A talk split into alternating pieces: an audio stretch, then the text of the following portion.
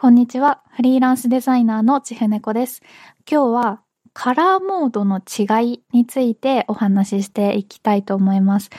このカラーモードって、えー、まず簡単に言ってしまうと、印刷系の色の作り方とウェブ系の色の作り方が違うっていうお話になります。で、それでって感じかもしれないんですけど、その、色のち、作り方が違うっていうことは何が起きるかというと、RGB っていう、まあ、ウェブ用の色の作り方で作ったデータをそのまま印刷しちゃうと、その、作れない色があったりするんですよね。なので、ウェブ上では表現できる色だけど、印刷では表現できない色っていうのがあるので、そういうものが混ざってた時に、思ってた色と違う色に勝手に変換されちゃったりするんですよね。なので、そういったトラブルを避けるために、今日はその、印刷とウェブで何が違うのか、で、それを避けるにはどうしたらいいのか、デザイナーがどういうことやってるのかっていうような部分を、えー、お話ししたいんですけど、具体的に、えー、NFT アートの展示やグッズ制作の裏側っていうのを、えー、ご紹介しつつお話ししたいなと思います。なんかこういう色の細かい話とかになると、なんか専門的に聞こえて、そのデザイナーじゃないから関係ないや、みたいに感じる方も多いかなと思うんですけど、この色のカラーモードの違いだけでも知っておくと結構えー、役に立つんじゃないかなと思っていて、身近な例で言うと、例えばキャンバとかで、えー、キャンバみたいなオンラインデザインツール、ツールで、えー、名刺だったり、チラシとか何かテンプレート使ってそれを印刷したいってなった時に、このカラーモードの違いを把握してないと、なんか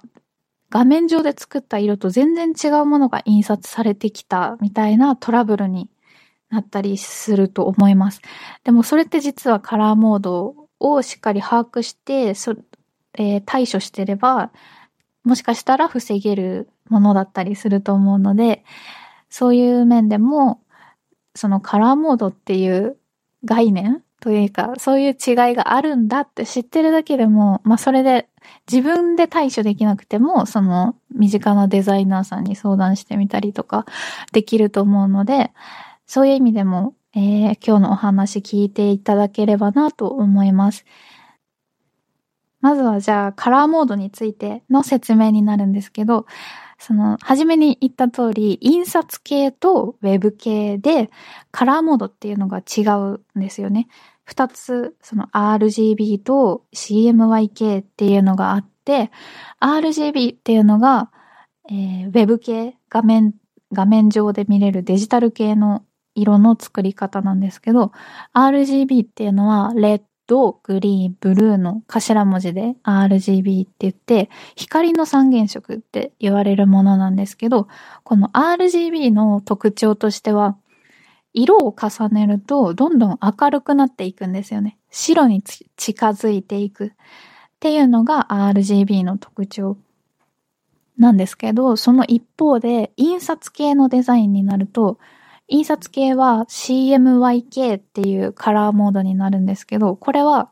K っていうのは黒で CMY が色の三原色なんですけど、C シアン、マゼンタ、イエローで、シアンは結構明るい水色で、マゼンタは結構濃いめのピンクみたいな。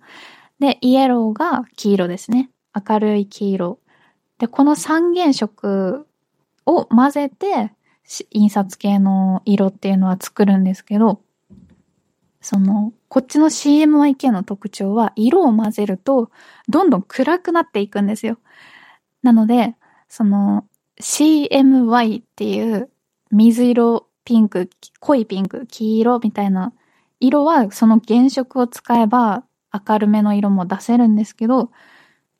それそれぞれを混ぜて作る色。例えば、黄緑とかグリーン系はシアンとイエローを混ぜて作らなきゃいけないとか、紫系はシアンとマゼンタをつく混ぜて作る色だったりするんですけど、そういう混ぜて作る色っていうのは特に暗くなりやすいんですよね。混ぜるごとに色その CMY 系は暗くなっていくので。なので、それ、そういうそれぞれ特徴があって、RGB は混ぜていくと明るくなっていく。CMI 系は混ぜるほど暗くなっていく。っていう特徴があるので、それで何が起こるかというと、RGB で表現できる色が CMYK で表現できないっていうことがあるんですよ。なので、ウェブ上で、画面上では綺麗に見えてる色が印刷になると表現できなくなるっていうことが起きるんですよね。なので、ウェブ系の RGB カラーで作ったでデザインデータとかは、それを印刷したいってなった時は、基本的に CMYK に変換した上で、さらに色味をなるべく明るめというか、RGB で作った時の印象に近づけるために色の調整をしなきゃいけないんですよね。そのた、その、そのまま自動変換にしちゃうと結構全然思った色と違くなってたり、結構暗めな色になってたりっていうことがかなり起きがちです。なので、その、ウェブ系のデザインを作ってそれを印刷するってなった時は特にそういう色の違い、調整っていうのが必要になってきます。で、具体的に私も普段 LLAC っていう、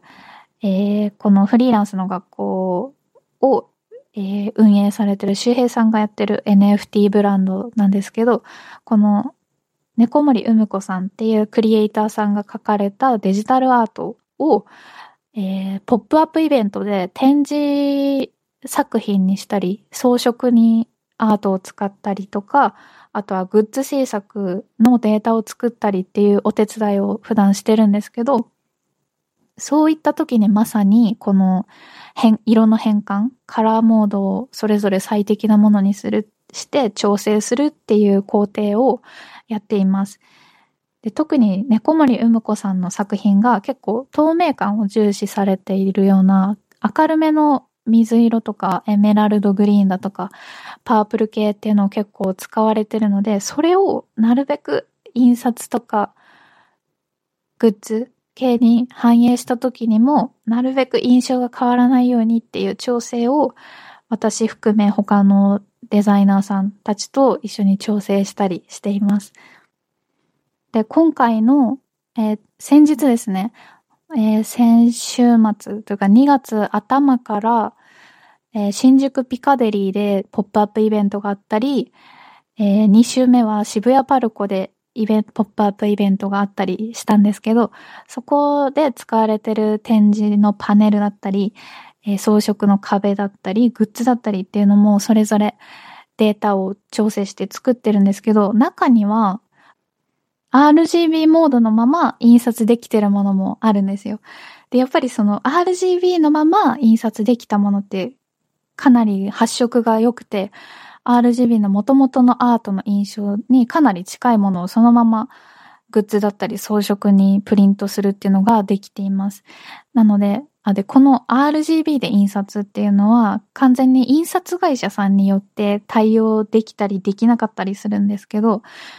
もしできる場合はなるべく利用した方がいいかなと思います。ただ注意点としては、この RGB 印刷もいくつか種類があって、RGB 印刷なら何でもうまくいくっていうわけじゃないっていうのがちょっと注意点ですね。私たちもこれはまだまだ課題で、この印刷会社さんのこれは結構綺麗だっていうのはまだ、その、サンプルとか実践、実際に注文してみて、どんどん把握してるっていう段階なんですけど、そういったことも、えー、把握した上で、調整とか印刷会社選びっていうのができると、印刷した時の色のトラブルっていうのが避けられるんじゃないかなと思います。ということで今日はカラーモードの違いについて、印刷とウェブ系では色の作り方が全く違うので、ウェブ上では綺麗に見えてる色でも印刷するとかなりくすんじゃうっていうことが起きるっていうお話でした。これを知ってるだけでも、その対策、まあ、専門のデザイナーさんに相談するとか、何らかの対処ができると思うので、えー、デザインやってる方もそうじゃない方も何か参考になれば幸いです。以上です。ありがとうございます。